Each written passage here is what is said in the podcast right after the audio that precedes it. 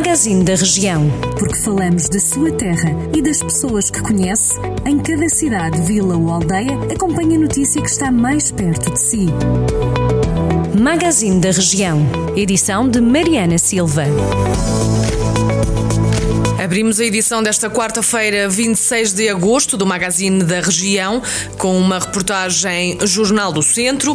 A poucos meses de mais uma época de gripe e a Covid-19 ainda não nos deixou. A Rádio Jornal do Centro falou com especialistas para tentar perceber, afinal, como é que o novo coronavírus vai afetar a próxima época gripal.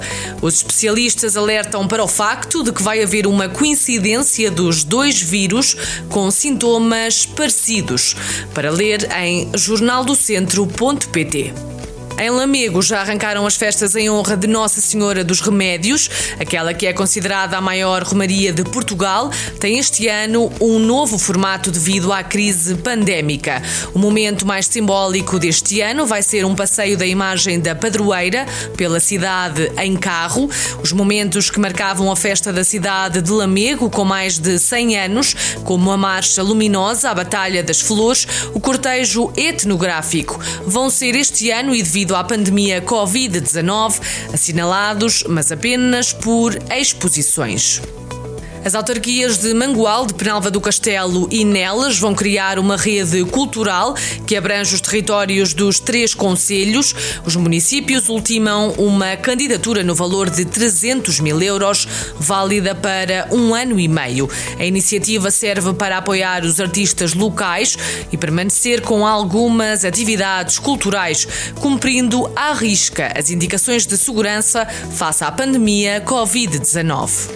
Criada em 1992, a Caritas Paroquial de Mioma, no Conselho de Sátão, tem duas respostas sociais: apoio domiciliário e um lar de idosos.